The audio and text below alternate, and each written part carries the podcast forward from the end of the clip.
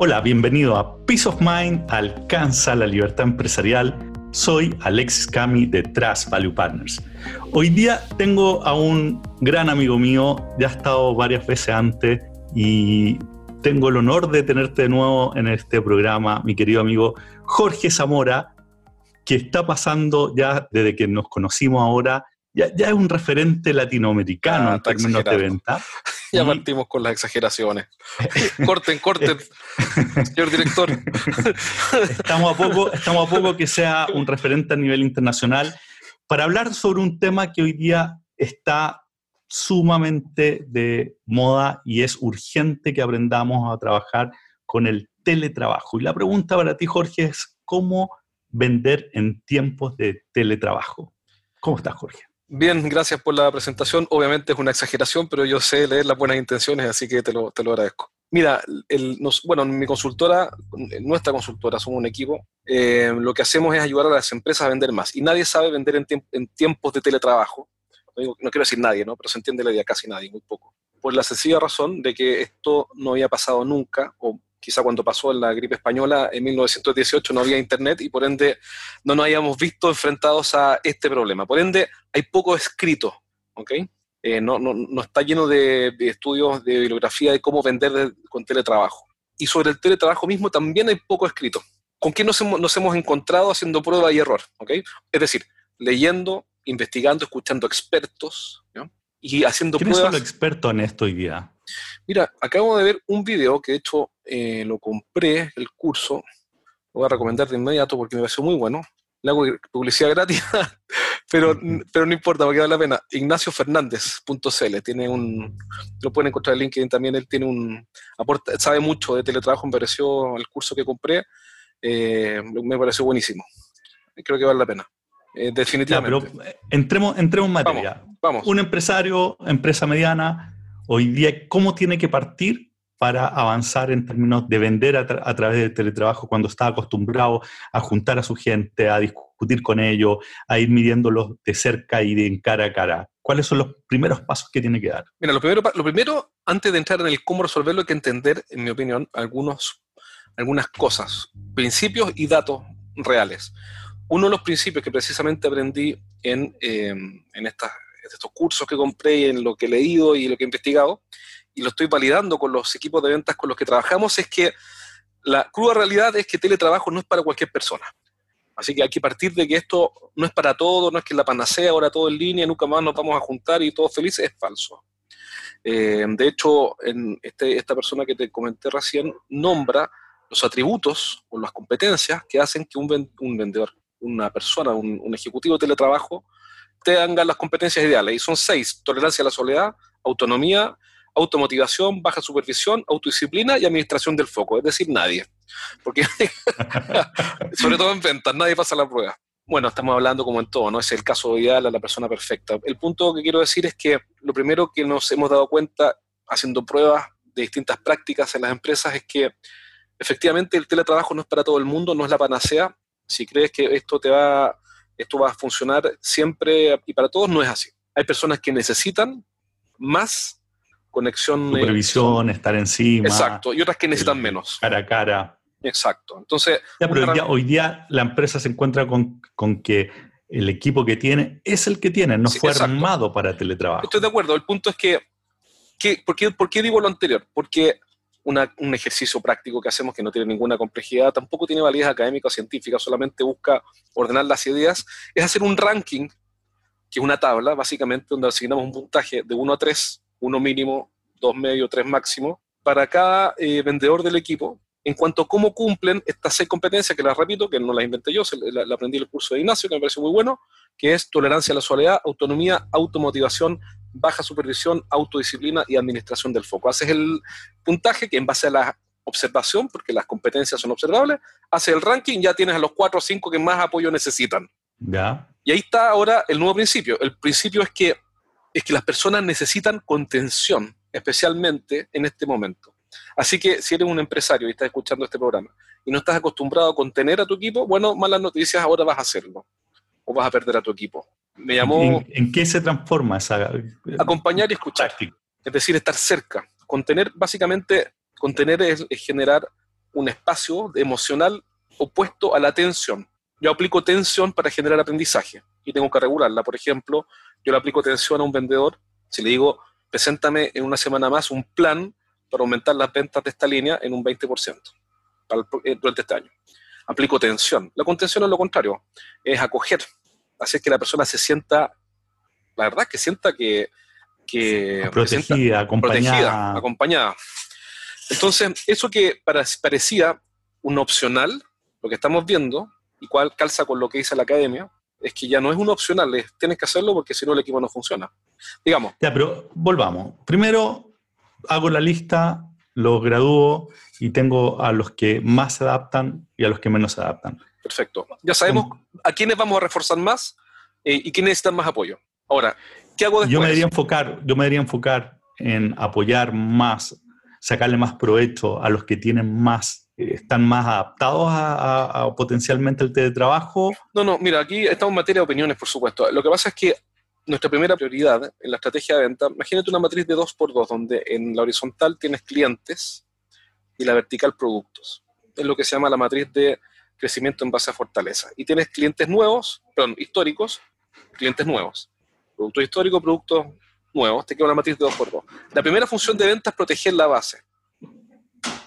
¿Qué quiere decir eso? Proteger la base significa que aquellos que compran no dejen de comprar. Yo sé que todo esto, es, todo esto es obvio, pero bueno, así funcionan las cosas, son todas obvias. Pero lo primero entonces es que aquellos que compran no dejen de comprar. Y nosotros en la estrategia de venta le llamamos eso frenar la, frenar la caída, detener la caída. Todos sufrimos un daño, un golpe, que hubo acá, la, la explicación está de más, pero la primera prioridad es detener la caída.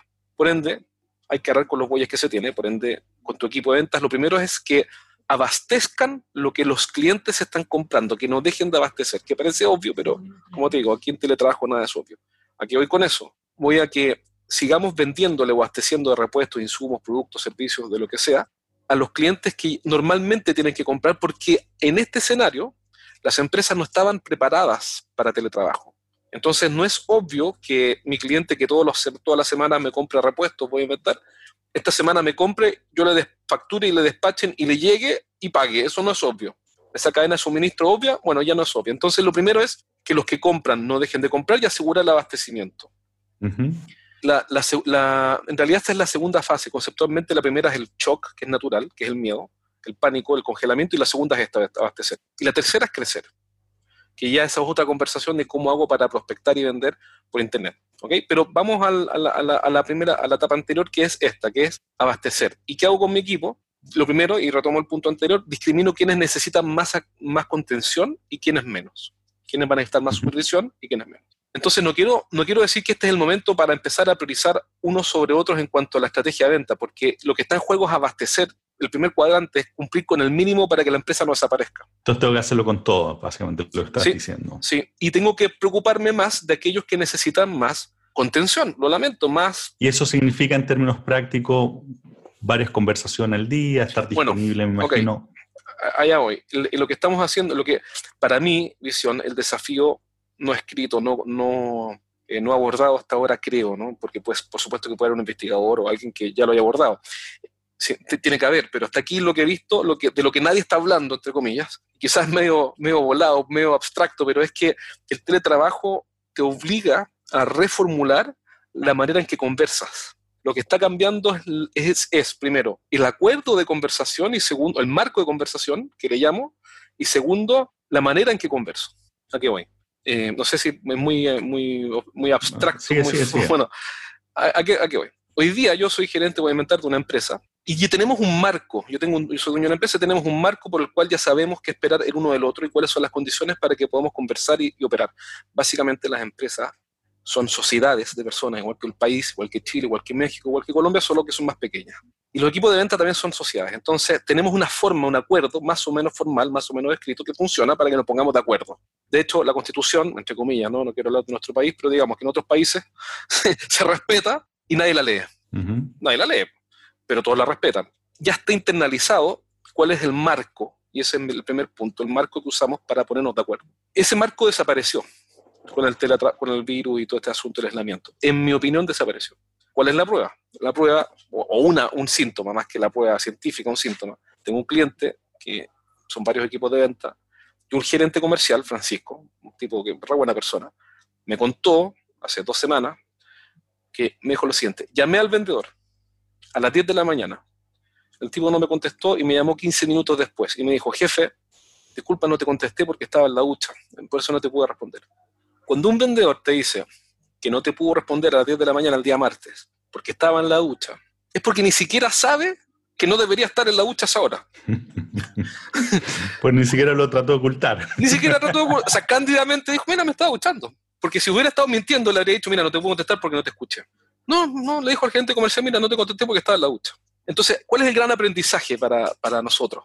Es que ahora nada es obvio, absolutamente nada es obvio. ¿Por o sea, este momento de, de, volver a explicitar cómo, nos vamos a cómo nos vamos a relacionar. Exacto, hay que redefinir el marco. Eso es lo primero que hacemos con las empresas. Que es un eh, gran desafío para empresarios que normalmente no explicitan exacto. mucho. Exacto. Así que si quieres que lo ayudemos a redefinir el marco, llame a consultores MSI. Pero sí, eso es lo que estamos haciendo. Estamos redefiniendo el marco de manera explícita. Es decir... ¿Qué elementos tiene que tener ese marco? Es un documento, es una herramienta. Para que, para que haya conducción siempre usamos herramientas. Y eh, es un archivo muy simple, un archivo texto, donde el empresario que trabaja con nosotros tiene que, con nuestra ayuda, que es bastante simple, en realidad muy simple, es que es escribir varias cosas y las tengo acá, pero tiene que escribirlas. Y tiene que, una vez que las escribe, tiene que entregárselas al equipo y explicarles por qué es tan importante este nuevo marco. Hay un por qué y un para qué, las dos cosas. Pero te digo, tiro de inmediato cuáles son los, los elementos, para que no se me quede ninguno afuera. Uno de ellos, mientras busco el archivo, y que es, que es la pregunta que se hacen todo el tiempo los vendedores, bueno, es cómo me van a medir a mí. Y no es obvio, porque bueno, ¿cómo los vas a medir? Los vas a medir con eh, las metas de siempre, vas a adaptar la meta, le vas a pedir em, crecimiento, le vas a pedir que primero contenga la caída y asegure el abastecimiento de la base de venta, la venta histórica, ¿qué es lo que vas a hacer? No es obvio. Ni siquiera para el gerente creo que sea obvio, para ser honesto. Porque nada es obvio. ¿Por qué? Porque cambió la forma en que eh, cambió el marco de referencia, este marco, esta constitución no escrita, este marco por el cual nos ponemos de acuerdo cambió. Entonces, ¿Qué elementos debería tener? Mira, el primer elemento es eh, cuál es el objetivo de esta guía. Nosotros le llamamos la guía de teletrabajo para equipos de venta.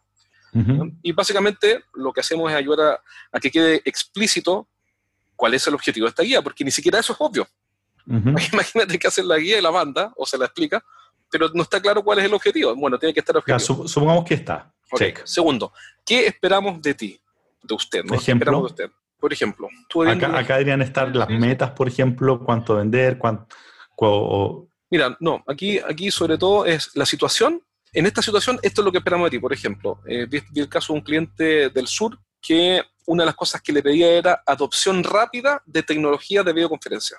No, de tecnología de teletrabajo. Entonces, el gerente general está diciendo a su equipo completo y a los vendedores, mira, lo que yo espero de ti es que adoptes rápidamente las tecnologías de teletrabajo entonces, este segundo punto tiene que ver con cosas que puede hacer con certeza la persona. Sí, claro. No es que tiene que ir a conseguir nuevos clientes o de tener la caída, no, son, son temas de... Cambios conductuales, cambios en el acuerdo. Decir, de comportamiento. De comportamiento, porque la venta es resultado de comportamientos previos y los comportamientos son resultados de conversaciones previas. Lo que hacemos en este marco es sentar las bases para una nueva conversación, es decir, para nuevos cursos de acción finalmente.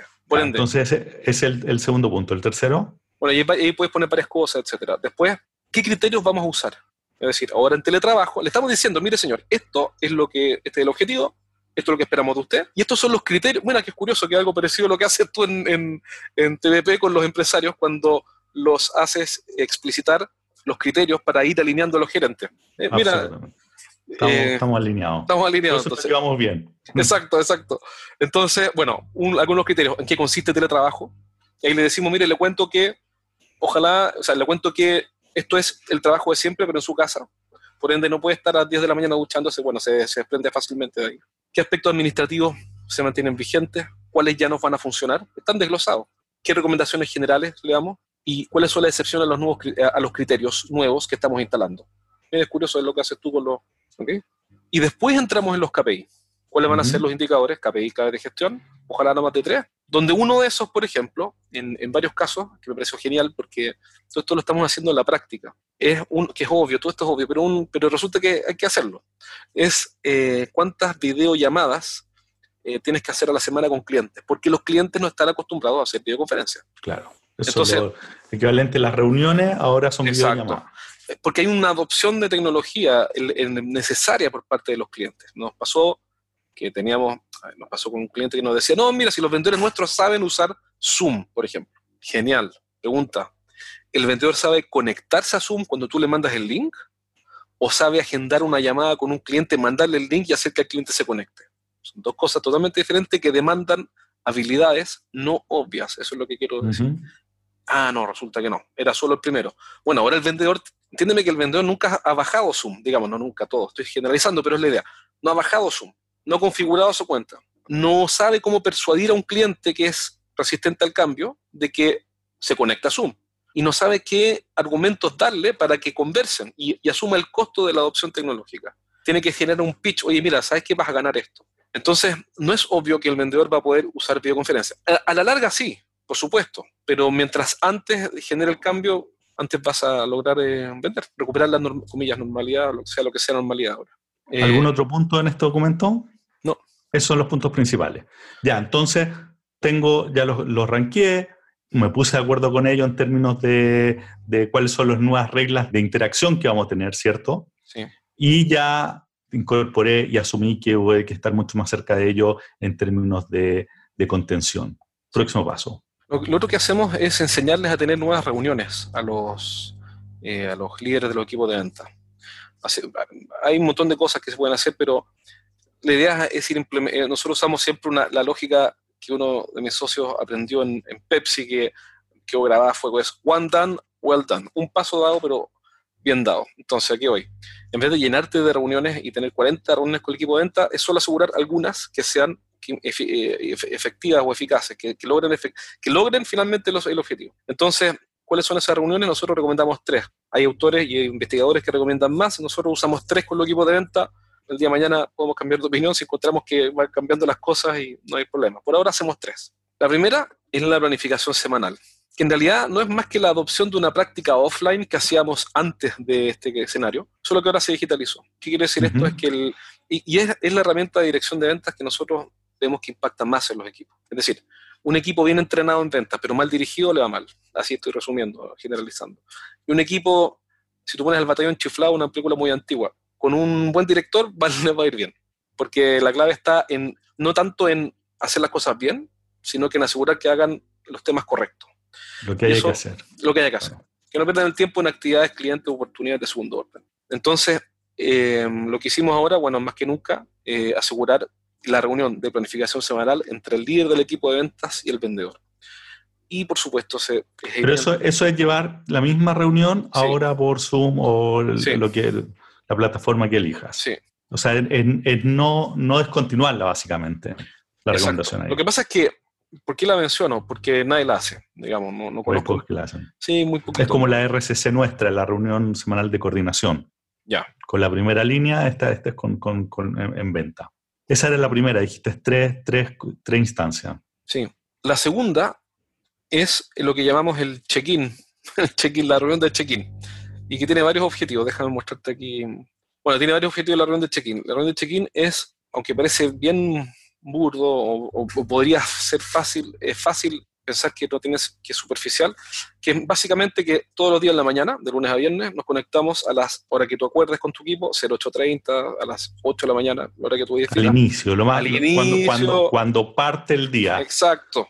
Todo el mundo ha afeitado, peinadito, bonito ahí, la pantalla con colonia. Ah, no, no, no, vas a saber si es que tiene pijama de la parte de abajo. no vamos a ver si tiene pijama de la parte de abajo, pero es una puesta en marcha, es la reunión de, puesta en marcha. Ok, y, esa, y, en esa definen probablemente cuáles son las prioridades del día, qué, en qué, cuáles son qué es lo que están buscando cada uno, en qué van a estar. Exacto, son tres cosas. Dura 20 minutos, tiene tres partes. La primera es el contexto, dar contexto al día. Bien, señores, entonces, bueno, día miércoles, buenas noticias. Hoy día está llegando un, qué sé yo, una partida nueva de productos, así que preparen el abastecimiento de las órdenes que estaban en pausa. Otra buena noticia es A, B, C, D, F, G, esto es lo que está pasando, nos está yendo bien. Hay una, hay una necesidad de comunicar que si antes era importante, hoy día es imprescindible. Entonces, lo primero es dar contexto al día. Segundo, contener a los vendedores, escucharlos, qué es lo que más te ha costado, cómo te ha ido, cómo les ha ido con las videoconferencias con los clientes, cómo han reaccionado ¿Qué hiciste tú para resolver eso? ¿Qué, opinas tú, Carlitos? ¿Le podría dar alguna idea a Francisco que te está escuchando? ¿Cómo lo resolviste tú, Santiago, en el sur? ¿Ok? Y, después, eh, bueno, eso, o sea, damos contexto, contenemos y tercero, generamos aprendizaje con esas preguntas. Perfecto. Y la tercera, que es muy simple, no tiene nada sofisticado, es sencillamente que el jefe de ventas se obliga, lo obligamos, digamos, se obliga en el contexto este, eh, a hacer una llamada, mínimo, una llamada al día a cada, eh, no a cada vendedor, una llamada al día a un vendedor solamente para apoyarlo. Compadre, ¿cómo te está yendo? Son dos objetivos. Aquí los tengo, son tres, perdón. Refuerza al vendedor, refuerza lo positivo. Oye, te quiero felicitar porque vi que conseguiste tres videoconferencias ayer con tu cliente de la zona norte. Te felicito, te pasaste súper bien hecho. Después, descubre necesidades de apoyo. Le pregunta, ¿en qué puedo ayudarte? Que es una pregunta que van a tener que empezar a hacer más seguido. Y tercero, eh, escucha. Escuchar. Es decir, llamo a un tipo, le pregunto, lo felicito, lo refuerzo, explícitamente, mira, te quiero felicitar porque vi que hiciste esto súper bien hecho, te pasaste, estoy orgulloso de ti. Cuando amerita, ¿no? Te tienes que ser eh, sincero, no, no puedes inventar, está más decirlo. Descubro en qué lo puedo ayudar y lo escucho. Me quedo callado y lo escucho. Y me hago cargo de lo que me están diciendo. ¿Por qué? Porque esto no es fácil, no, la gente no está feliz y cómoda. Jorge, ¿y cuál es el mayor desafío que tú has visto de un vendedor que lo hacía bien offline más allá del tema conductual, supongamos que es eh, responsable, tiene todas las, seis características que nombraste al principio, es disciplinado, etcétera, etcétera, pero ¿cómo cambia la interacción con un potencial comprador, con un cliente? Eh, de, del offline a una videoconferencia. ¿En qué es más fácil, en qué es más difícil? Mira, la, principal dificultad que vemos, eh, observación solamente con los equipos con los que trabajamos, es que crear contenido de valor para iniciar conversaciones relevantes es difícil. Aquí voy. El acercamiento convencional de un vendedor es, hola, ¿cómo está don Carlitos? Mire, lo llamo para ofrecerle mi producto. Resulta que don Carlitos hoy día está con los mismos problemas que tú, está em-, empezando a adaptarse a esto, está con un nivel de ansiedad mucho más alto, porque no sabe don Carlitos si su empresa va a existir en un mes más o no. Y lo que, si antes tomar pedidos y preguntar, oye, ¿quieres comprar? Era insuficiente y era, hoy día es aún más. Entonces, ¿qué cosas eh, sí son valiosas, por ejemplo? Es, por ejemplo, crear un curso, un webinar o escribir un artículo o hacer una publicación en la cual el vendedor le ayude a su cliente a que le vaya mejor. Entregar valor primero. Entregar valor primero. ¿Para qué? Para construir relaciones de confianza de las cuales van a nacer los negocios. Crear valor, generar la relación, mm. hacer negocio. Y el paso ante el paradigma anterior, que estaba mal y ya todos sabíamos, solo que ahora es obligatorio, es antes era, no, mira, yo vendo productos. Entonces creo que el escenario es mucho más exigente, aún para los buenos vendedores, en el sentido en que van a tener que ser capaces de generar valor. Por ende, ayudar primero y hacer, eh, y hacer negocios después. Y eso implica manejo de la ansiedad, implica tener el talento para hacerlo, implica dedicarle tiempo, a que el vendedor le dedique tiempo a aprender una disciplina que estaba muy cerca de él, pero que antes era un opcional, que era marketing. Es decir, en mi opinión, pero bueno, todavía, falta que ocurran las cosas, pero en el futuro es una visión por lo menos.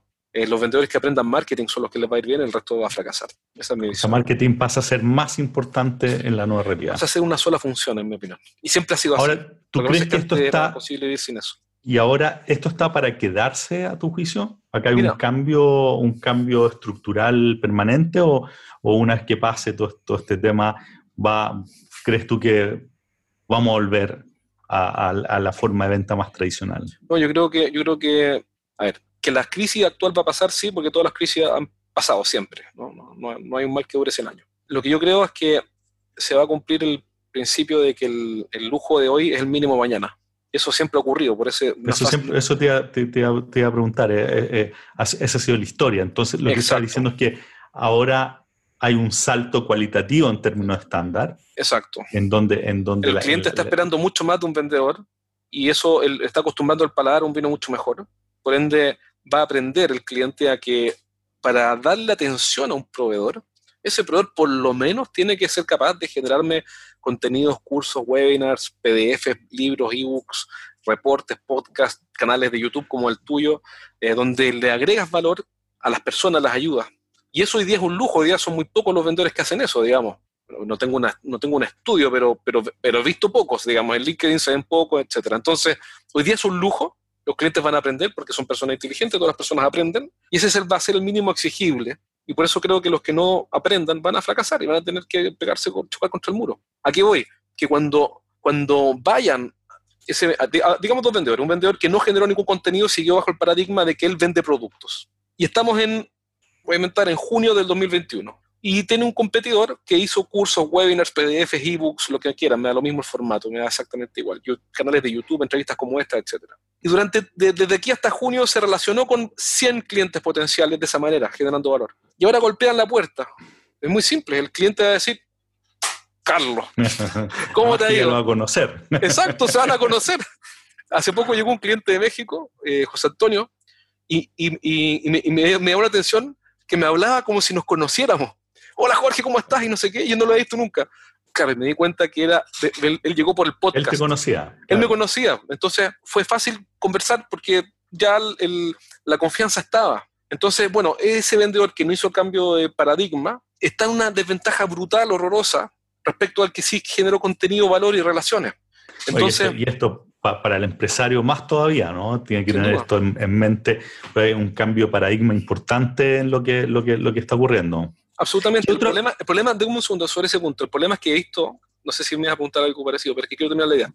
Muchas veces he visto que el dueño de la empresa, el gerente general que es dueño de la empresa, por ejemplo, le delega al comercial la estrategia, entonces no mm. se mete y dice, no, no, bueno, para algo está el gerente comercial, él verá cómo lo hace. Para mí es un error. ¿Por qué? Porque el gerente comercial es un ser humano igual que tú y que yo, no es un superhéroe, no es infalible, necesita feedback, y solo el dueño tiene la visión perfectamente clara. Y si, hacia, el dueño dónde la hacia dónde quería la empresa. Entonces, tú puedes delegar la función comercial, pero no la visión comercial. La visión, la, visión viene desde arriba, lo ideal es que sea bien explícita y compartida e ir generando, sí, gente que pueda dentro de la organización también tomarla, ¿no? Porque si no, la tranquilidad, el peace of mind del dueño se, le, va a caer harto. Pero... Entonces, el gerente comercial que ojalá tenga plena conciencia de esto, pero no es, no es un dato, no está, no está dado. No es dado, no es, no, es, no es obvio para nada. es que nada es obvio. Si uno de los grandes aprendizajes para mí, en lo personal, en las últimas tres semanas, que nada es obvio. Me di cuenta, tengo 42 años y acabo de darme cuenta que nada es obvio. Entonces, si tú tienes, si estás escuchando este programa y tienes una empresa y tu área comercial, tu gerente o tú mismo, mismo, quien sea, no estás generando relaciones de valor en este minuto donde la atención, las ventanas de atención eh, son mucho mayores que antes porque están más tiempo en redes sociales, por ejemplo, tus clientes, particularmente en LinkedIn, que diríamos que es la red social por excelencia para el mundo de empresas, pero eh, esa otra conversa. Bueno, entonces estás dejándole espacio en este momento a tu competencia para que, para que lo haga. Y, perdona que, que quiero tomar un punto y me tomé, la, me tomé la conversación. Lo que pasa es que ayer hice un, yo tengo un círculo privado en el que entreno gerentes comerciales y dueños de empresas. Y ayer... El momento de la... De, la avisos comerciales, avisos comerciales. Dale, con todo. Ah, con todo. Eh, eh, y ayer hicimos una llamada y les mostré tres casos de empresas que están haciendo lo que yo te acabo de decir y se las mostré para que saquen la conclusión. La primera, voy a compartir aquí Voy a compartir aquí la, la, pantalla. Bueno, en el podcast no se va a escuchar, pero, o sea, no se va a ver, pero, pero sí en el... En YouTube. En YouTube, mira. Webinar en vivo. Furukawa, no tengo idea. Yo no soy auspiciador de Furukawa, ni me paga Furukawa, ni no tengo idea. Los furukawenses, no conozco los furukawenses. Furukawa conectado a usted, cableado de alta velocidad en cobre, Cato 6, me imagino será Cato 7, Cato A, Cato 8. ¿Cuál elegir? 21 de abril y un argentino hace la clase online. Entonces, ¿por qué se lo mostré ayer a, los del círculo? Porque si un fabricante de cableado de, de algo en cobre está haciendo webinars, después de eso, ¿sabe qué? Mira, no hay excusa. Claro. Ahora, ¿cuántos se van a conectar a ese webinar? Ya, serán 10 personas, no tengo idea. Capaz que es un Furukawa se enoje y no sean 10, sean 1000. Bueno, pero da lo mismo porque son compradores potenciales que tienen el valor suficiente como para que tú digas, mira, tengo, se conectaron 5 personas, está perfecto. Fíjate acá, BTG Pactual, BTG actual, o sea, no, no, tengo nada contra ellos, pero digamos que no es una cuestión así como que la gente anda hablando de comprar y vender empresas o de inversión. Y sin embargo, tienen un podcast, BTG Podcast, súper simple.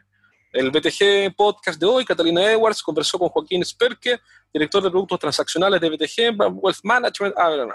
Ok, y acá a la derecha, BTG actual, digamos, es que uno diría está muy lejos, porque además de nicho entiendo, ¿no? No, no, no tiene mucho. Por, último, diría, bueno, ya el banco, el banco, no sé, el banco Citibank que está haciendo esto, ¿ok? O el banco BCI, porque es una cuestión más masiva, ¿no? Es para su Ahora, esto, esto habla que, que se, se, está llenando el espectro de material, ¿Sí? de contenido. Y esta ventana se va a cerrar. De hecho, de hecho quizá, quizá uno de los grandes cambios es que ya, ya la ventaja se terminó de aquellos que, que lo pudieron hacer y hoy día el nuevo mínimo es este.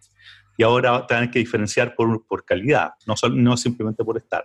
Exacto. No, no, no, estar ya es insuficiente.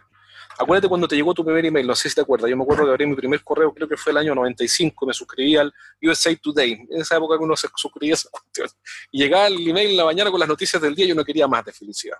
Bueno, hoy día si no llega una cuestión realmente súper, súper, súper dirigida y valiosa, no la lea. Entonces, la ventana está abierta, no quiero ser pesimista, que la gente se deprima. No, la ventana está abierta, pero es como todas las cosas de la vida. Si no entras ahora y entras al final, bueno, ok, eh, vas a ser el número 145 que hizo un podcast o un webinar o un curso online en tu categoría.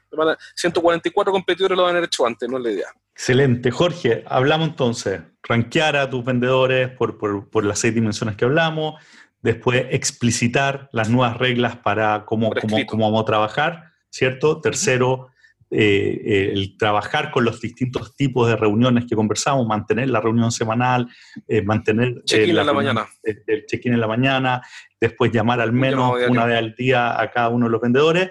Y como un punto muy importante es que todo esto viene con una, una, la importancia de una transformación real, partiendo desde arriba en términos que ahora hay que entregar mucho más valor que antes. Segundo, la contención pasa a ser un elemento relevante, sobre todo en este proceso de adopción. Y tercero, que nada es obvio, nada es hay obvio. que explicitar. ¿Algo más que no, que no te pregunté, que, eh, que te debería haber preguntado? ¿Por qué no lo hacen? ¿Por qué no lo hacen, Jorge? Cuéntame. Mira, ¿por qué no hacen el... La primera parte yo creo que es bastante simple, digamos, entre comillas. Hay que hacer el trabajo sencillamente de explicitar, es bastante... No, no es tan desafiante.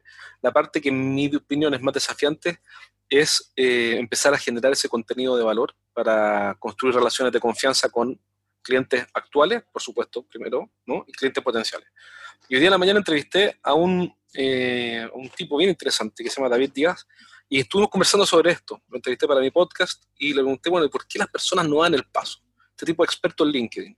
Eh, entonces, ¿por qué no lo hacen? Si, si, ya sabemos, ya nos enteramos, ya te lo expliqué, cosa que te metas a, a internet y busques y vas a ver que es tal como decimos y, y tomé apuntes acá. Y, y, la gran palabra que, lo de, en mi opinión, responde a esto es el miedo. Las personas tienen miedo y que es natural tener miedo, todos tenemos miedo. Pero, ok, tenemos miedo, pero ya, listo, tenemos, de acuerdo, tenemos miedo. Ahora que ya tenemos miedo, tenemos que dar el paso porque, digamos, tener miedo es razonable, es natural, pero lo que no es razonable ni natural es quedarse congelado con el miedo. Y el, el paso siguiente es generar contenido, exponerme, recibir críticas, mostrar la vulnerabilidad, que un compañero de curso mío que me conocía como el guatón Pérez, ahora dice, ¿quién es este tipo, el guatón Pérez, que se le ocurre publicar un curso de cómo mejorar las prácticas de telemetría? ¿Qué se ha creído si yo lo conozco? Era un porro, un tonto. Entonces hay que yo, tirarse a la piscina. Hay que tirarse a la piscina. Porque el miedo, que está paraliza. muy bien, paraliza, pero hay que agarrar, tomarlo de las astas y avanzar. Entonces, el mismo caso tuyo, tú estás haciendo un podcast y yo también tengo un podcast y siempre está un poquito, no sé si te pasa el temor, no estaré diciendo, no estaré diciendo alguna estupidez. Por ejemplo, yo mismo ahora, capaz que estoy diciendo idioteces, puede ser que me equivoqué en algo. Bueno, y pero ya, que te arrepientas y, claro, y, quedó, y quedó publicado. Y quedó publicado forever. Por, por siempre. exacto, exacto. Entonces, bueno, pero es parte de la vida equivocarse. Hoy día, hoy día en un podcast le dije al entrevistado, claro, porque estamos en el año 2021 me dijo, no, no estamos en el 2020. Bueno, me equivoqué, me, me equivoqué. Entonces, el, el, el, miedo hay que vencerlo, hay que tirarse a la piscina, hacer las cosas aunque te salgan mal. Yo me acuerdo el, uno de los primeros webinars que hice, la gente no llegó y estaba solo frente a la pantalla. Tenía que grabar, tenía un, un tipo que había confirmado que era de México, uno, una clase para uno. Esto fue en agosto del 2018, estoy hablando en serio. Se llama Manuel, un tipo simpaticísimo, y no llegó. Yo estaba frente a la pantalla y, y bueno, ya ahí lo hice no llegó nunca. Bueno, después llegó. Hay que hacerlo. Excelente. Muchas gracias, Jorge. Como siempre, un agrado tenerte en este programa. Espero que se repita pronto en un contexto mejor que el que estamos viviendo y con mucho menos miedo de, probar cosas nuevas. Así que. Buenísimo, gracias por la invitación.